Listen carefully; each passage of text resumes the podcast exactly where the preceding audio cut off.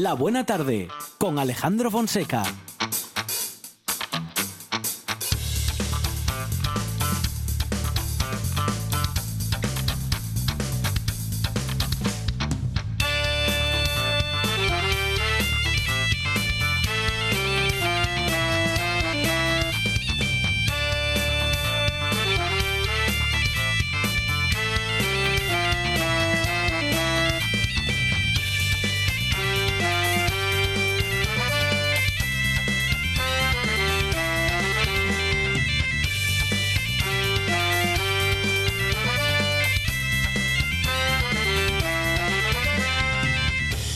Buenas tardes. Son las 4 y 7 minutos de la tarde y esta es la radio del Principado de Asturias.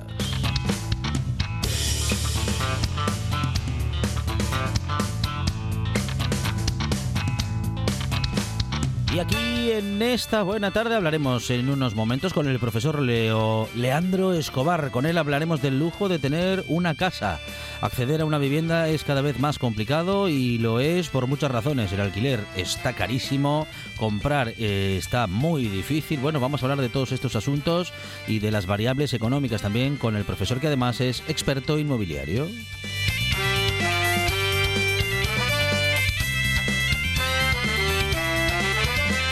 Tendremos también minutos para debatir sobre este y otros asuntos con nuestros tertulianos y tertulianas que están preparados y preparadas para pensar en voz alta una vez más con los temas de actualidad hoy, lunes 7 de noviembre. Y en este lunes en el que comenzamos, eh, bueno, pues a, todo tren noviembre y también el nuevo cambio de hora y el nuevo uso horario, estaremos con Pedro Menéndez, como siempre, bien acompañado por escritores y escritoras. Y en este caso será una escritora que, bueno, no solamente lo hace muy bien, sino que además lo hace desde Asturias hoy. Nos comunicaremos con, con ella desde Cantabria para el mundo.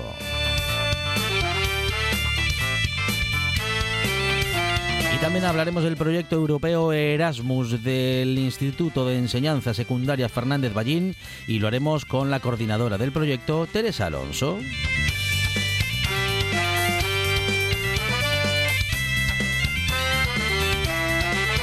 Más cosas que comentar y que descubrir con Dani Gallo, que viene preparado como siempre para hablar de tecnología y de lo que se le ocurra, sobre todo de tecnología y de algunas risas que seguramente lleguen.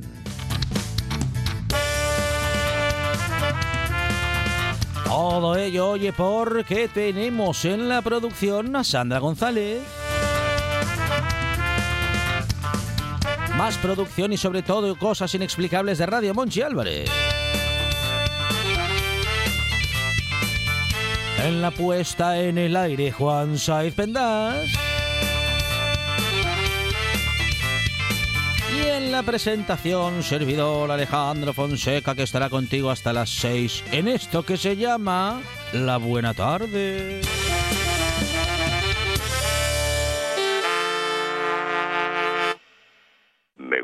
La buena tarde.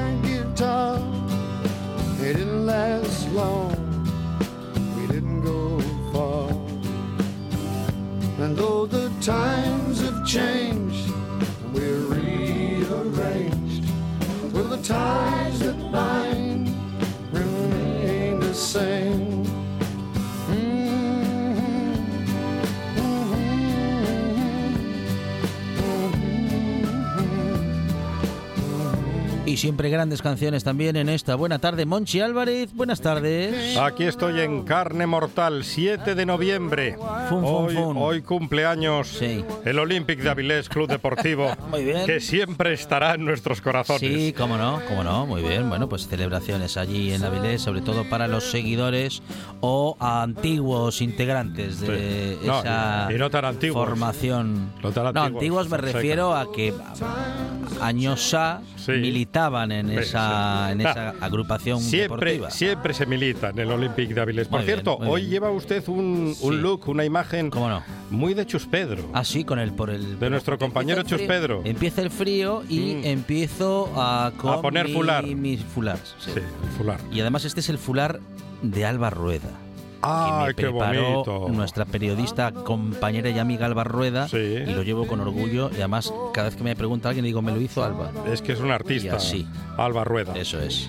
Pues sí, ya llegan los fríos. Sí. ¿Y sabe cómo se nota que llegan los fríos? Hay un montón de gente con catarro, Monchi Álvarez. No, no, no se nota por eso. Y estornudando. No, no, no, tampoco, tampoco. con- ¿No? No, se nota porque queremos quedarnos más tiempo en la cama. Ah, ya también es verdad. ¿Ven? Eh, Estamos ahí en la sí, sí. madriguera. ¿Cómo cuesta salir? eh? Cómodos y cuesta salir. Sí, sí, si en el fondo somos No. osos. Y ahora que todavía no hace tanto frío fuera de la cama, cuando haga un poco más, ya ni le cuento, ¿eh? porque Oh. por otra parte lo de encender la calefacción va a ser para pensárselo dos veces, Ya. de modo que cada vez que salgamos de la cama, casi seguro que fuera, vamos, fuera digo, de la cama, va a estar muy frío. Muy frío, muy Sí. frío. Y luego hay otro problema con el frío. A ver, Un problema doméstico. sí, Un problema menor, si quieren. los pies. No, no solo los pies, porque Los- hay soluciones para los pies. Está sí. la clásica bolsa de agua. Vale.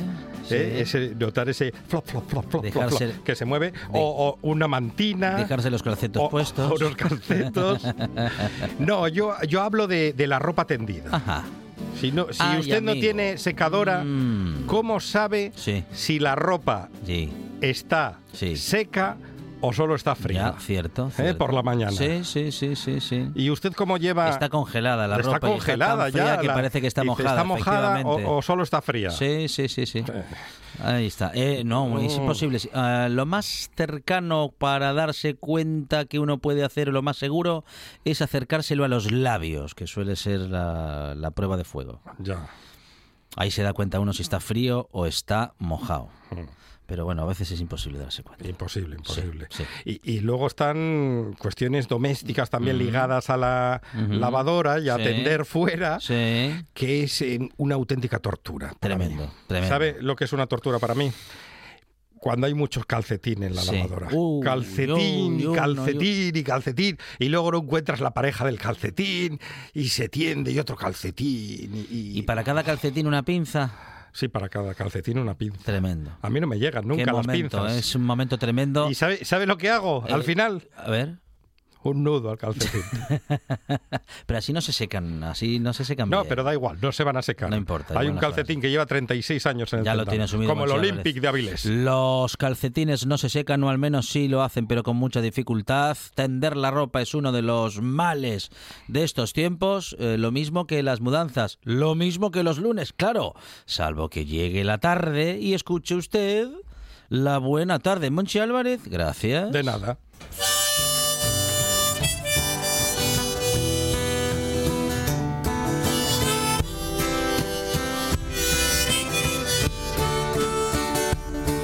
Buena tarde con Alejandro Fonseca.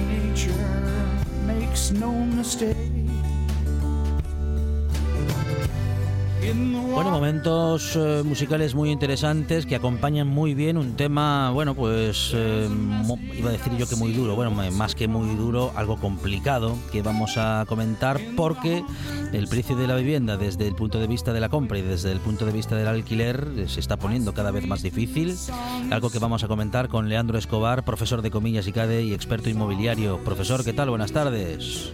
Hola, buenas tardes Alejandro, ¿cómo estás? Muy bien, bueno, una economía que en estos días, en estos tiempos, eh, nos pone cuesta arriba a casi todos y a casi todas las familias, Leandro, y en el que parece que tener una casa se empieza a convertir en un lujo para, para muchos y en algo muy difícil de alcanzar para casi todos. Sí, así es, está, está muy complicado. Sí. Los precios eh, de alquiler pues no han dejado de subir todavía, de hecho están en máximos en muchas de las capitales españolas. Y, y bueno, los precios de, de, compra tampoco todavía han dejado de, de, subir, aunque la situación, bueno, pues es por lo menos incierta, ya que a principios de este año la financiación hipotecaria pues era prácticamente regalada y ya estamos en tipos fijos pues del 4% al que menos uh -huh. y, y, bueno pues con el Euribor tan alto eh, pues también en los, en los tipos variables estamos muy, muy altos. Bueno, un Euribor que ha empezado a subir, Leandro, con la intención de mm, disminuir el consumo en, en vistas de que la inflación se ha desatado en, todo, en toda Europa y la subida de precios no cesa.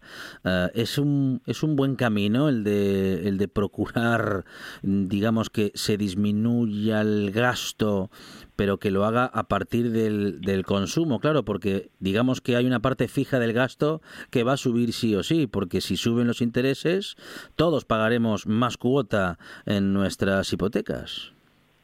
Así es, y, ya se está notando por parte de quienes han revisado eh, dentro de los préstamos con, con tipo variable en los últimos meses evidentemente pues hace un año como como decía no los tipos de referencia estaban incluso en negativo o sea que estábamos muy cerca de los tipos cero en, en, tipo variable y también el fijo. Y, y, ahora pues eso estamos eh, cuatro puntos porcentuales más arriba lo que puede suponer en, un préstamo a 25 años de carácter mediano eh, pues eh, prácticamente 100 150 euros al mes de, incremento del término amortizativo. Lo que es, es muchísimo claro hay familias para las que esto pues, puede suponer una diferencia muy muy significativa. Una diferencia que en muchos casos ha llevado a muchas hipotecas pues de 400, 400 y pico euros a casi 600 en muchos casos o incluso más dependiendo del capital pendiente. Bueno, en cualquier caso esa es la situación para los que tienen ya comprometida una hipoteca. Se complica para los que quieran acceder a una también porque será cada vez más difícil cumplir con las condiciones para que una entidad financiera nos, eh, nos dé esa hipoteca, nos otorgue esa hipoteca para poder acceder a una vivienda, bueno, en propiedad o en propiedad o en copropiedad con el banco, ¿no? Con la entidad financiera. En cualquier caso, mmm, se complica y también se complica el alquiler porque sigue subiendo por diferentes razones. Por un lado, porque al comprar menos viviendas, muchas más personas tienen que acceder al mercado del alquiler, lo cual hace que los alquileres suban. Y por otra parte, la explotación turística, que también es una de las claves para que los alquileres, sobre todo en las eh, grandes ciudades o en los núcleos urbanos, esté cada vez más y más difícil eh, de alcanzar, Leandro. Sí, está complicado. Claro, son, son mercados eh, pues que tienen una fuerte demanda, especialmente en las eh, grandes capitales. Y bueno, eh, realmente hay que distinguir entre los distintos submercados dentro de cada ciudad, ¿no? Pero eh, generalizando se puede decir que efectivamente la demanda no ha dejado de crecer de momento y sin embargo pues la oferta eh, es muy difícil que, que, vaya creciendo y efectivamente como el mercado se va repartiendo entre lo que es el alquiler tradicional y el alquiler vacacional que está bueno, cada vez más regulado pero dependiendo del mercado concreto pues también puede ser un poco más complicado eh, pues efectivamente esto ha hecho que todavía eh, de momento los, los precios de alquiler no estén bajando sino que en la mayor parte de las ciudades en la mayor parte uh -huh. de los submercados dentro de estas ciudades pues efectivamente se esté manteniendo incluso en algunos casos se está incrementándose bueno cuáles son las dificultades para comprar en este momento profesor bueno, fundamentalmente ahora eh, si es para comprar, eh, como la mayor parte de los casos se hace de manera eh, financiada, apalancada que se dice, eh, pues en esos casos está la gran dificultad de acceder al crédito hipotecario. Uh -huh. Durante los últimos años uh -huh. ha sido bastante más sencillo, tanto porque los tipos de interés eran más bajos, como porque había una predisposición por parte de las entidades de crédito a conceder eh, ese crédito. A partir de este año, pues todo se ha complicado más debido a esta incertidumbre en la que estamos eh, metidos, en esta vorágine de preguntarse cada vez más qué es lo que va a pasar, ya no dentro de un año, sino dentro de unos pocos meses. Y, dada esta situación, pues los bancos siempre son más proclives a, bueno, pues a hacer más caso, digamos, ahora a las partes de, de riesgos, ¿no? Eh, sabemos que siempre hay una dicotomía en las entidades de crédito entre, entre riesgo y comercial, bueno, pues ahora es el momento en el que se hace más caso a riesgos y bueno, eh, las operaciones van saliendo, porque de momento van saliendo, pero eh, con mayor dificultad que, que hace pues un año o incluso unos meses. Bueno, y se complicará todavía más seguramente en adelante. ¿Qué ocurrirá con el precio de la vivienda? Porque la subida de tipos hará que menos personas puedan acceder al crédito y esto también hará que el precio de la vivienda baje.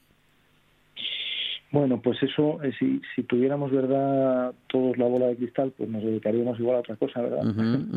Pero eh, pero bueno esa es una parte solamente de lo que es eh, la demanda de adquisición de vivienda Eh, hay que entender también que no son solamente las familias las que compran para uso propio sino que también hay inversores en los mercados de, de Ujú, vivienda ujú. Y esto funciona en todos los ciclos o sea los los últimos 80 años se ha demostrado que cada vez ¿no? que ha habido un ciclo bajista que después ha habido un alcista movido como digo no solamente por las familias que son las usuarias fin- finales de, de la vivienda sino también por eh, inversores en- en- a, a distintos tamaños ¿no? pequeños medianos y grandes fondos también entonces el si Mm. se van a producir caídas o no y de qué magnitud eh, pues es muy difícil de prever. Y, y esas son las grandes preguntas además dentro de, los estudios eh, económicos no Em, eh, porque lo que sabemos seguro es que eh, acaba habiendo crisis de una forma o de otra.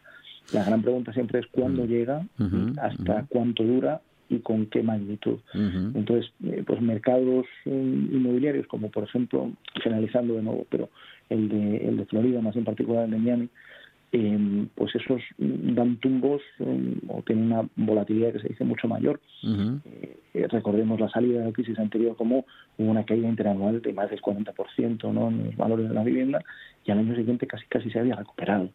¿no? Entonces, eh, en España no tuvimos esa gran caída, eh, hubo una caída más eh, ralentizada en el tiempo, pero también costó mucho más la recuperación. De hecho, hay submercados en los que no se ha llegado ni siquiera a niveles anteriores a la crisis de los años 2007-2008 ¿no? en cuanto a, a valores.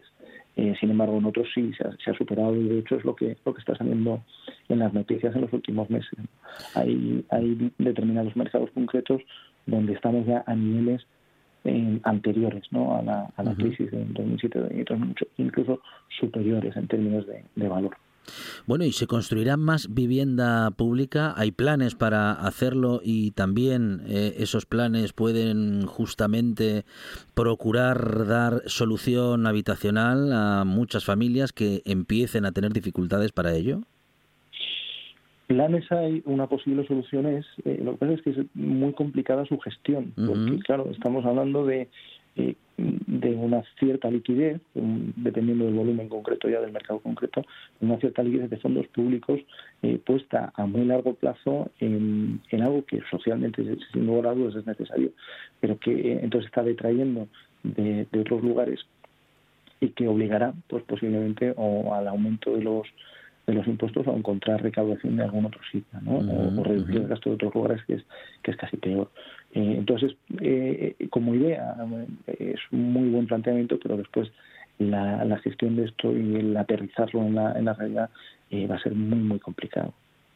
Profesor, ¿qué podemos esperar, en fin, de, del futuro inmediato? ¿Estaríamos o podemos estar justamente a las puertas de una nueva burbuja inmobiliaria o no se dan las condiciones de aquellos años, 2006, 2007, 2008?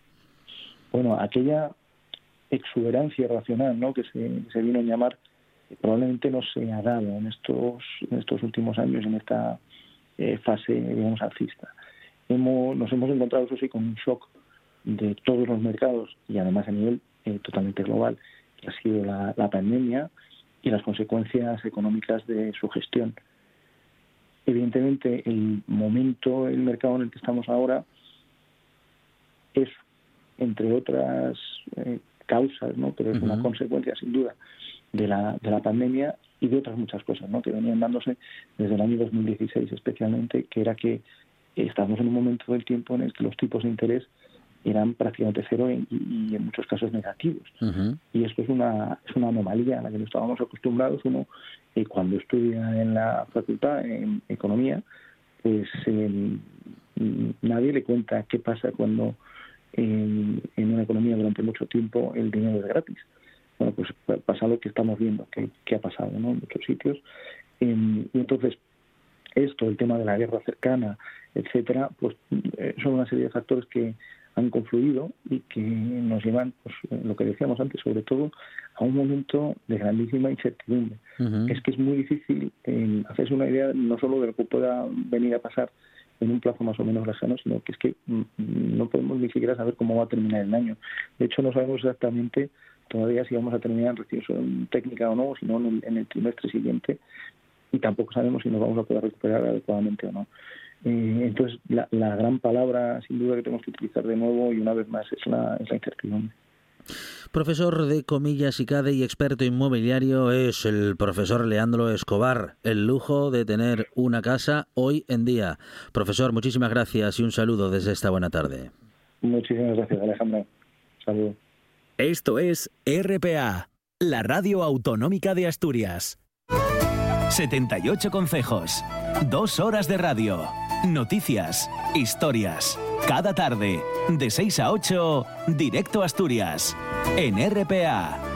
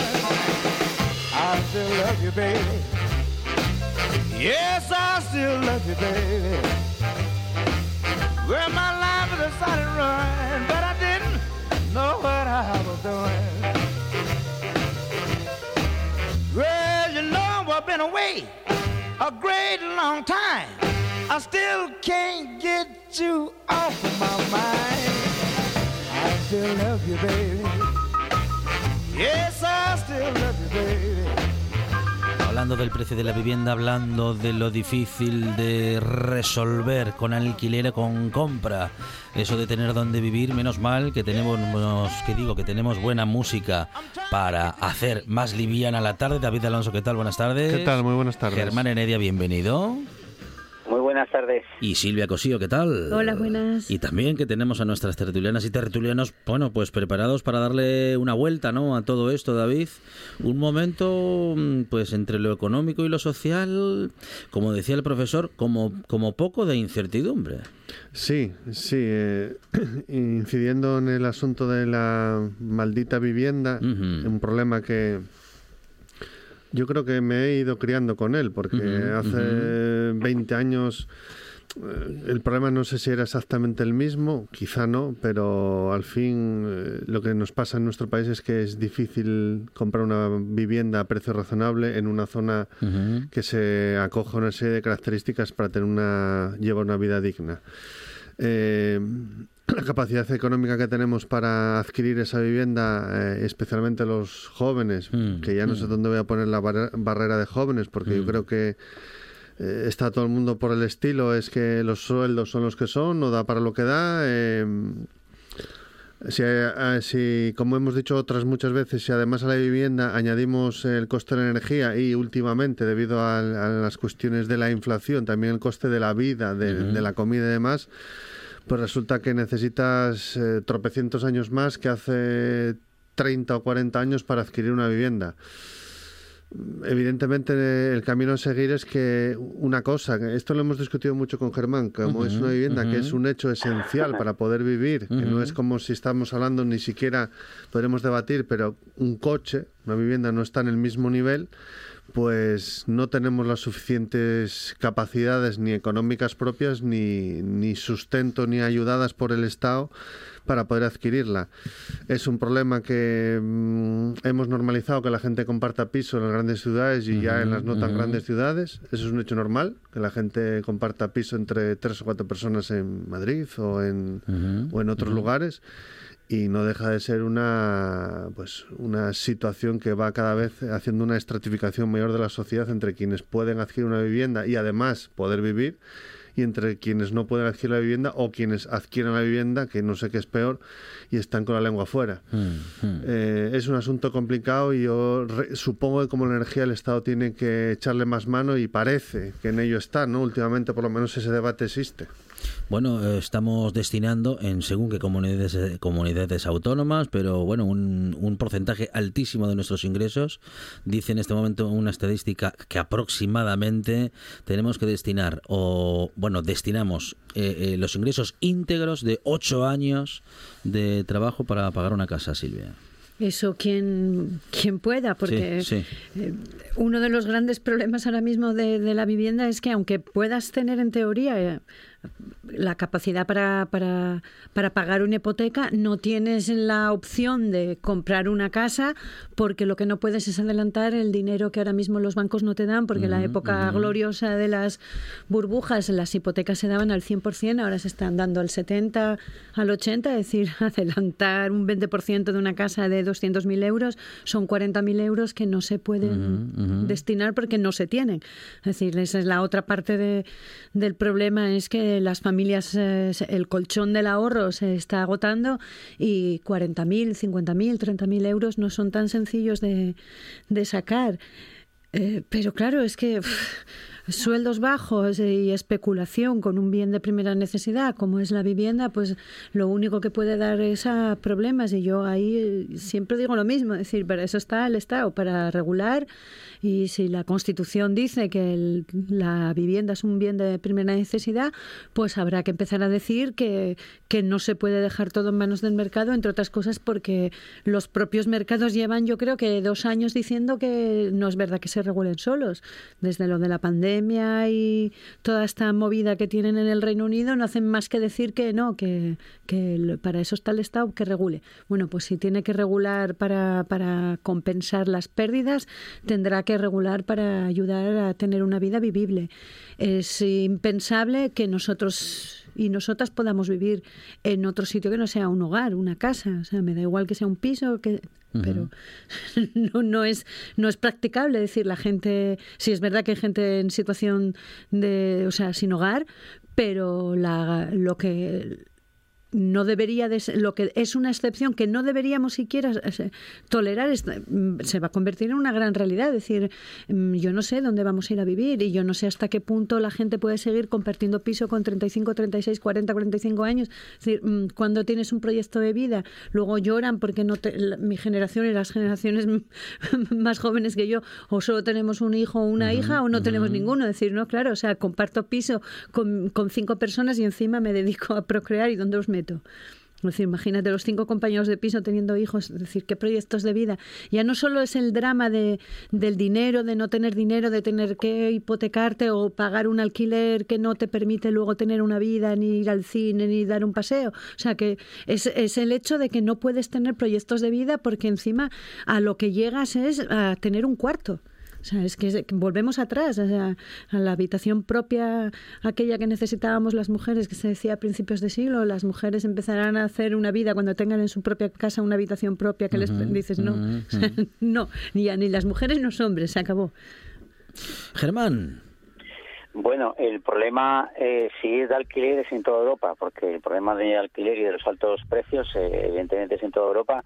Eh, en Inglaterra, como tú dijiste, Silvia, o, o en Francia o en Italia, eh, nuestros Erasmus o nuestros familiares que también van a ir a buscar trabajo se encuentran con una problemática terrible pues a la hora de, alquilar porque las condiciones son tan tan pésimas entre comillas. Cuando uno no puede ir a, con su sueldo a muchos sitios evidentemente eh, si estamos poniéndonos en lo peor eh, lo peor es que tan- las condiciones son casi lamentables eh, en España como, como en otras partes de, de Europa y después respecto a la compra eh, sí yo tengo que reconocer que ahí Eh, de hecho, eh, ah, me parece que he visto unos datos de que antes se pagaba o podías tener un piso con tres años de, de, de, tu sueldo y ahora son cinco, seis años o, cuarenta, no sé cuántos años existe para Oh, para sí. que tú para que tu piso sea en propiedad, ¿eh? en Mm, propiedad, mm. no, no la del banco, no la del banco. Bien, ahí yo tengo que decir dos cosas. Yo, claro que disiento en que el Estado no tiene que meter mano ahí, sino que el Estado lo que tiene que poner es suelo público, pues para que se construyan y pongan unos precios alquileres o de compra de acorde con los sueldos, que es lo que el problema que tenemos ahora mismo. ¿eh? No, el- ujú. el, el- el problema de, de la inflación es tan enorme que ya viene de atrás, porque no esto esto no es de ahora, sino que ya viene de atrás, es que no se compensan las subidas de, de los sueldos con la subida de los precios de los pisos que bien es un bien esencial, como bien dice Silvia, pero que la regulación no está en regular unos precios de mercado, ni está en una regulación de poner unos alquileres que aquí se capa hasta esta historia y aquí no hay más. No, no. Si se quiere regular, el Estado que asuma su responsabilidad como tal, que ponga suelo público y que en ese suelo público edifique a un precio absolutamente competitivo y que lo ponga pues a disposición de la gente que lo necesite. Que por otra parte, eh, yo estoy de acuerdo con que antes había eh, barrios degradados. Gracias a Dios, yo creo que en, que en casi ninguna ciudad española que yo conozca eh, hay siempre un centro de salud, hay centros deportivos, hay bueno muchos barrios que ya no se consideran como tales, sino que están bien dotados para que la vida eh, normal y cívica sea pues la que todos deseamos. Yo simplemente veo esos dos problemas, ¿no? Que el Estado quizás ahora no apueste tan fuertemente para poner un suelo público a disposición de la gente para edificar ellos mismos, el Estado o sus constructores, o en privado y público, como lo queréis llamar, pero desde luego no soy partidario ni de capar alquileres, ni desde luego de poner regular desde el Estado el precio de unos pisos. Bueno, y también tenemos la cuestión referida a los más jóvenes y a que si nos ocupamos de ellos respecto de sus ingresos, pues ya ahí tenemos que hablar de que emanciparse en España sigue siendo un deporte de riesgo reservado para muy pocos y muy pocas. Solo un 15% de los jóvenes y de las jóvenes que quieren hacerlo logran hacerlo, logran independizarse. El resto o lo intenta o, pues, como dices David, comparten piso ah, en el mejor de los casos. Eh, Sí, yo creo que estamos llevando, eh, a ver cómo digo esto sin que estamos contribuyendo a llevar la adolescencia hasta los 50. Ujú, ujú. O sea, mm, y eso tiene y, tiene una responsabilidad grande la sociedad que conforma esa posibilidad, es decir, que, que la gente que veamos como algo normal que una persona con 27 años esté viviendo en casa de con sus padres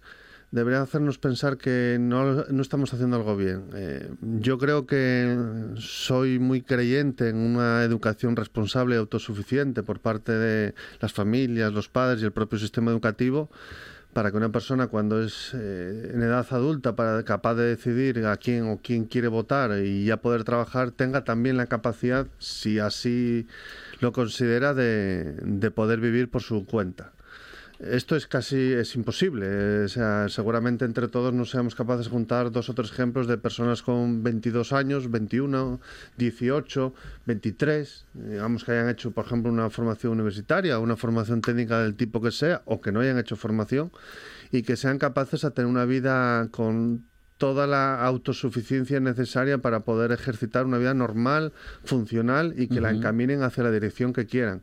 Eso nos crea una sociedad de, de cuidados eh, en épocas en las que no debería ser así.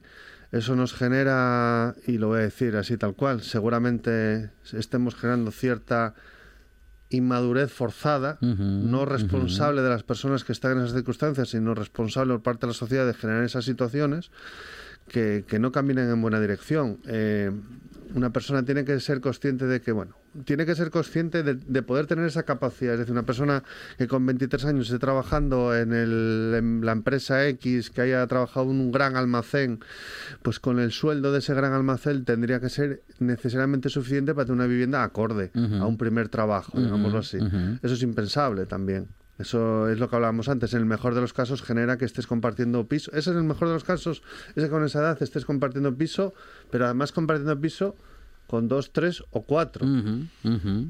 ese es un modelo que también genera unas sinergias eh, positivas en cuanto a la interrelación, en cuanto a ser capaz a, a gestionar una vida con más personas, en cuanto a... Yo creo que esa parte está bien, pero realmente eso estaría bien si uno decide que sea así. Sino, sino lo que pasa ahora, que es la única herramienta. la única herramienta es que tengan que compartir piso. Y eso a los jóvenes yo creo que les está haciendo un flaco favor. Pero di- diciendo esto, esto a los jóvenes eh, hace 20 años pasaba. 18, 25 casi, pasaba una situación muy parecida. Eh, hay una parte, es- y además es un tema eh, que está muy bien que sale porque yo creo que no se habla, como, como otros de los que no se habla, pero este es un tema del que no se habla. Dar por normal, insisto, que los jóvenes tengan que para vivir de una manera independiente, compartir piso o emparejarse, pues no me parece que sea es eh, lo que denota es una carencia una carencia económica y de mucho tipo pero sobre todo económica. Es decir los sueldos que estamos pagando son una auténtica vergüenza. Y lo que no puede ser es que además lo que está pasando por otro lado es que la gente que tiene cierta capacidad económica cada vez tiene más capacidad económica es la gente que sí puede estar comprándose casas, generando más situaciones para luego poder generar más rentas. Es decir, esa es otra parte. Cuando la gente dice, no, pero es que están construyendo ya, porque es que hay un porcentaje de gente, ya no hablo de ese 1%, sino de un 10 o de un 15% que debido a sus condiciones eh, pueden ir adquiriendo viviendas. Adquieren una primera vivienda, ya la han pagado y pueden adquirir una segunda y una tercera que están destinadas a alquiler y poniendo unos alquileres, bueno, acorde. Esa situación lo que está generando es que haya mucha gente que no sea capaz de romper ese, ese propio techo para tener esa vivienda. Es un veneno que, como siempre solemos estar en otras, pandemias, eh, guerras, e inflaciones y situaciones más tal, hace que la sociedad, la sociedad española, cada vez, insisto, se estratifique más. Y aunque Germán diga que no lo está viendo en las ciudades, sí se ve en las ciudades. Ya se empieza a ver en las ciudades. En las ciudades del norte empieza a verse un pelín menos. En las ciudades que ya están un poquitín más al sur por las eh, sinergias migratorias por un lado y de determinadas características económicas por otro, sí se ve mucho. O sea, la estratificación en España es un hecho real. La gentrificación en España está pasando, es decir, cada vez está pasando más y como no lo veamos, de repente nos va a dar una bofetada que de repente te encuentres en ciudades aquí, en Oviedo, en Gijón Avilés, donde ya esa estratificación sea cada vez mayor. Pero ya sucede, ¿eh? Sucede en Oviedo, sucede en Gijón, sucede en Avilés. Se puede ver en los barrios. Silvia. Sí, hay un proceso de gentrificación que expulsa de, sobre todo de las zonas centro, a los mm, habitantes, a los ciudadanos que llevan más tiempo allí viviendo y más vulnerables, los jubilados y gente joven que por lo que sea se fueron a vivir al centro y ahora con, con el estallido otra vez de la burbuja, sobre todo de los precios del alquiler, pero también de los precios de, de la vivienda en propiedad, son expulsados y expulsados a barrios nuevos que en el caso de Gijón todos sabemos que están a medio terminar y sin comunicaciones. Es decir, hay mucha gente que se ha tenido que ir más allá. Entonces sabemos más allá de qué centro comercial estoy hablando, donde o, o tienes coche o estás vendido. Es decir, y si es verdad que tienes un centro de salud, pero la gente no solo necesita un centro de salud, necesita poder estar en el centro de la ciudad a 15 minutos y, y en- dependiendo de dónde vivas ya en Sisión ya no, ya no es así. Pero aparte de todo eso, es decir, el, el- yo lo de poner suelo que dice Germán me parecería fantástico si no fuera un experimento que llevamos haciendo desde los años 70 y no funciona. Es decir, el problema de el problema de los precios en España, yo no yo no voy yo no voy a hablar, por ejemplo, de Alemania, donde por ejemplo sí se está experimentando además en, en ciudades como Berlín el techo a los precios del alquiler. eh, en España hay casas, no necesitamos construir más casas. De hecho, hay un montón de casas vacías. Están vacías ahí precisamente para subir los precios del alquiler. Están vacías porque se están dedicando a viviendas de, de turismo que solo que igual solo se alquilan en verano porque es lo que compensa Y no compensa el resto y- del y año no te compensa el resto del año y están vacías. Es decir, construir no, no, no es una solución en un país donde ya está hiperconstruido. Es decir, mm, nos están vendiendo lo de La Vega, donde se van a construir más casas que gente. O sea, la misma gente que se ha ido de Oviedo en un año. Se han ido mil y pico personas. En, de Per- Oviedo ha perdido más de dos mil personas de población y en La Vega van a construir dos mil pisos para vivir quién, si hay pisos vacíos en Oviedo. Decir, no es eso. Pero es que aparte de todo esto, genera, yo creo que entre la gente que está viviendo estas situaciones, y yo creo que así igual enlazamos con otro tema, y es, es un problema de salud mental enorme. Eh, con en los movimientos sociales mm, prácticamente desmantelados y yo creo que en una situación política de impasse en el que no tenemos muy claro mm, qué es lo que va a pasar eh, con la izquierda es, mm, viéndolas venir, la derecha sus guerras, sus batallas de sus guerras culturales. Es decir, muchísima gente ahora mismo está huérfana, siente un- una gran angustia por la situación política, por la situación eh, económica, por su propia situación laboral, por su propia incapacidad para poder tener un, o sea, tener tener planes a, a largo plazo. Es decir, y esto está generando un, yo creo que una crisis de salud mental mm, brutal que nos va también a estallar en la cara y nos va y nos vamos a llevar un susto. Es decir, no es normal que cada vez haya gente de 20 años, 20 y muy pocos años con unos problemas de ansiedad y de depresión tan enormes y eso tenemos que coger el toro por los cuernos, es decir, la gente está sufriendo porque porque lo está pasando mal, porque porque necesita tener un proyecto de vida y para eso necesitas un sueldo digno y una vivienda digna y hasta que no lo entendamos, pues no vamos a solucionar nada. Eh, Germán, Germán. Eh, sí, no, la verdad es que yo creo que todos tenemos razón, ¿eh? pero ya eh, viendo si Bueno, unos más que otros. A, a mí, a mí- bueno, no, no te creas, no te creas, porque al final siempre siempre queremos que todos pues tengan su casa, y, pero bueno, a ver, por por, por matizar o, o por... Mira, David ha, hecho tres diferenciaciones, o o creo dos diferenciaciones de jóvenes, ¿no? Los jóvenes que siempre los hubo muy jetas, que querían vivir de los padres en su casa muy a gustito, porque su mamá le planchaba y su papá le daba el dinero para los fines de semana, a pesar de que el hijo trabajaba. Esos jóvenes se hacen adultos hecho- y siguen siendo igual, ¿eh? relevante que también lo hay, No castiguemos a los lo jóvenes hubo. como que hay una clase de jóvenes que luego desaparecen. No, esa gente sigue siendo igual con 60 años. Exactamente, ¿no? por, por eso digo que eso es la misma que siempre hubo, etcétera, etcétera. Después hay otro tipo de gente que eh, hay, yo creo que los certificaría mucho, porque claro, es que ahora mismo eh, terminando una carrera termina uno con 25 años. Eh, es que terminar una carrera con 25 años y después hacer un máster o no sé qué, es que realmente su primer trabajo no lo encuentra hasta los 27. No, no, la ¿Y dónde carrera la estar? acabas Pues- pues, como cuando es- empezábamos nosotros, con 22, 23, empiezas con ma- 17, sí, los- 18. los grados Sí, son sí, ahora pero- de pero cuatro ahora años. no, ahora, ahora se alarga, la vida universitaria es mucho más larga y, y Sí, por lo porque tanto, tienen no que hacer muchos másteres. Por, el problema no es la pero- carrera, el problema es que se tiene, o sea, tú terminas tu grado y, to- y además esto es una cosa que todo el mundo a- asume ya, que el grado sí, no sirve para nada. O sea, que lo importante es el máster No, no, eso ya lo que cuesta un dineral. Bolonia merece- que ya Bolonia no, merece que una tarde. Mm, Bolonia merece, no, mere- bueno, merece más de una tarde. Lo de Bolo- el plan Bolonia Bueno. ha sido Se han- acabar se con. han cargado- se han cargado el sistema universitario Sí. europeo, ¿eh? Sí. O sea, Bueno, Eh, bueno, a ver, sí. a lo que voy. Sí. Ese, eh, hay dos mm, posibilidades de que los jóvenes se vayan o no se vayan de casa. Los que hacen formación profesional tienen una carrera, una, una, una vida universitaria o de, o de estudio mucho más corta, enseguida encuentran trabajo, como a los 20 o 21 años casi ya están, eh, la mayoría de ellos ya trabajando, eh, el sueldo da para lo que da, evidentemente no da para un, para un piso comprarlo directamente, siempre está la ayuda de los padres porque siempre han estado allí, la familia eh, siempre hemos ayudado a nuestros hijos a empezar a comprar un, un piso, como mismo, como a mí me, me ayudaron y, y- Pero los bueno, que tienen- los que mayoría de pueden y los casos, que tienen familia- los abuelos, ya lo sé, ya lo sé, pero eso es la familia también para ayudar, no solamente está el Estado. Sí, pero es que hay ¿eh? O sea, familias que no es pueden, otro concepto que yo tengo. Atenderme, es otro concepto que yo tengo. ¿eh? Pero es la realidad que ahora mismo existe. El Estado no se puede ocupar de muchas situaciones, pues porque a lo mejor no hay dinero para todo y entonces es la familia con la que se apoya muchas veces para la compra de un piso, para empezar un negocio o para lo que queráis. La familia es indispensable para todas estas situaciones, sobre todo iniciáticas de la compra de un piso. ¿Por qué es así? O sea, yo realmente eh, lo que hablo con la gente siempre no, no solamente está el banco, resulta que está también la familia para poder ayudarle, para poder dar ese tanto por ciento que bien dice Silvia, que antes daban al 100%, pero ahora ya se rebajaron las expectativas y o, tienes eh, el 30% de lo que te da una vivienda o si no aquí no te dan absolutamente nada, aparte del sueldo, de que tienes que dejar a tu madre hipotecada y al hijo que vayas a tener también, porque si no, no te damos absolutamente nada.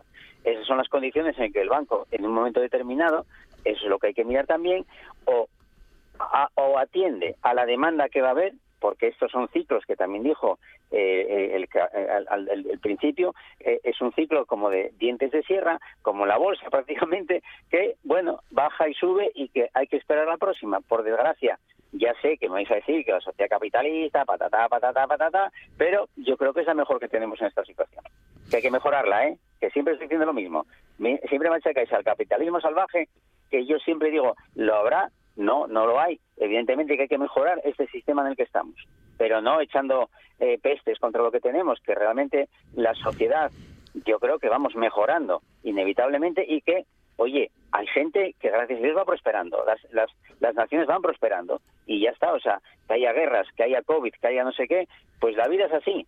Silvia, a veces, muchas veces, gracias a, Es muy por, por- profundo, por que haya mala que suerte, haya COVID, la por vida mala es así. suerte, no Bueno, a a ver, que también podemos decirle a la, a la no muchachada que atracando un banco siempre se puede conseguir ese 30% que te piden. Bueno, te- te- No, oye, cuando yo compré mi Mm. casa, la verdad es que me pidieron también el 60%, y, y- y sí, eh, eran otros tiempos, eran otros tiempos, y era así, me pedían el 60%, lo que, lo que ocurría es que después a los, a los dos años, eh, pues el sueldo ya había subido y casi aquello que se compensaba, y ahora mismo es lo que decimos al principio, no se compensa las subidas de los salarios con lo que ocurre con los bancos o, o las hipotecas que nos están poniendo. Bueno, y en eh, medio de todo este clima se celebra una próxima cumbre del clima en Egipto, eh, cumbre del clima Egipto 2022, y uno de los titulares que nos deja también esa, ese encuentro, esa cumbre, es que la ONU pide grabar los beneficios extraordinarios de las petroleras para luchar contra la crisis climática, David. Sí, eh, en esa cumbre climática mm, ah, yo quisiera se- señalar tres cosas, alguna buena, ¿no? La primera es al, al secretario general de la ONU con un discurso muy, creo que muy bien traído, tirando con bala respecto a la situación. Por otro lado, eh, expertos científicos señalando lo que es una realidad. Eh, ponían el ejemplo, creo, y no me voy a equivocar, que era en Pakistán, ¿no? que lleva el 0,4 de las emisiones, pero ha tenido que desplazar últimamente a una cantidad de, creo que son 3 millones de personas de- derivado de las situaciones de inundaciones. Es Y decir, eh, 2.000 muertos. y 2.000 muertos, es decir, una situación agravada por los eh, fenómenos climáticos que, insistimos, no solo es el calentamiento, sino son que nos acostumbremos a que las tormentas o los episodios de tormentas, de lluvias, van a ser más virulentos. Eh, esa realidad que señalan los científicos, pues eh, la pagan países que, que no contaminan. Y en cambio, países que sí lo hacen, como es el caso de, por ejemplo, de, la- de China, ahora, que ya tenemos que dejar de decir que, bueno, en su momento contaminó la sociedad occidental y entonces a China habría que, China ya, ya está fuera de esa película, ya está como los demás. India, que tampoco creo que ha estado, y bueno, Rusia supongo que por razones evidentes que tampoco está, es decir, está muy bien que, que se grave a los que generan el proceso de contaminación, está muy bien que activemos eh, políticas para, para refrenarlo, pero estaría bien que se lo creyesen quien se lo tienen que creer, es decir, por un lado, los poderes económicos, pero fíjate, más que los poderes económicos en este caso, los políticos, los, los, los grupos políticos, los, los gobiernos de los distintos países, para que estableciesen lo que a veces tanto pedimos, ¿no? Lo pedimos a nivel nacional de una pauta para la edu- es decir, un gran pacto de educación, un gran pacto para la sanidad, pues lo mismo, es decir, vamos a jugar todos con la misma baraja, vamos a dejar, no puede ser que usted lance los costes de producción a hacer el acero en Tombuctú porque va a ser allí, pero claro, es que allí la fábrica está lanzando una contaminación que vamos a pagar todos, la misma que estamos pagando todos de cuando estábamos aquí con chimeneas, o estaban en Inglaterra, o estaban en Norteamérica, o estaban, es decir, eh, el concepto de globa- globalización que a mí me, me saca sarpullidos, en este caso es posiblemente el que más sentido tenga.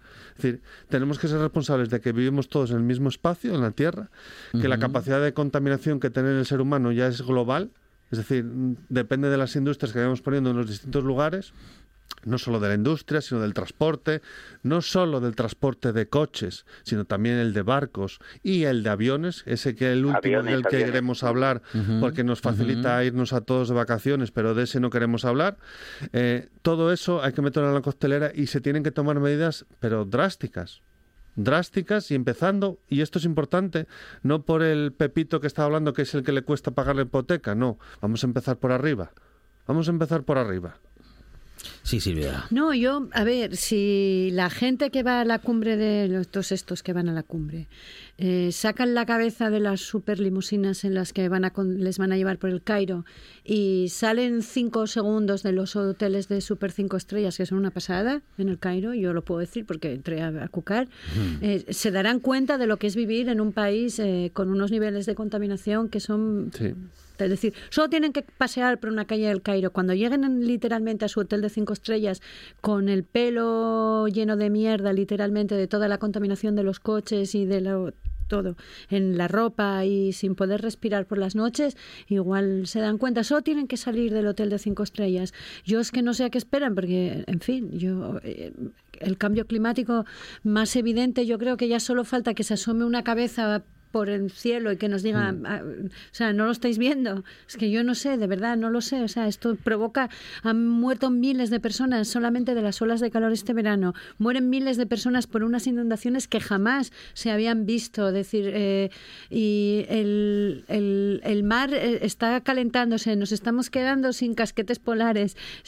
No lo sé. O sea, Las temperaturas que tenemos o sea, ahora mismo no- en este no- no mes de noviembre normal. en Asturias O sea, o en el sur de España, cualquier sitio. con 20, 20 y pico grados, eh, es evidente que va más allá de lo normal y, y es evidente que la dinámica de los últimos años va en esa dirección. Es decir, eh, eh, no vamos a, hay miles de estudios que avalan que estamos en un proceso de cambio climático y que hay que tomar medidas para enfriar y, y que el, pa- y que el sea, planeta que- se pueda autorregular. que la- los científicos están diciendo que mm, ya no se van a revertir los efectos Mm. del cambio climático, pero sí se puede hacer que sean más leves, es decir, que haya menos, o sea, que igual a nosotros nos resulta un chiste, pero es decir, eh, si un día empiezan a llegar lluvias torrenciales en Asturias y se nos mueren 500 personas porque se desborda el mar o se desborda un río y se lleva por delante todo lo que encuentra, nos da- eh, igual ese es el momento en el que despertaremos, pero yo creo que lo mejor es despertar antes que pase algo.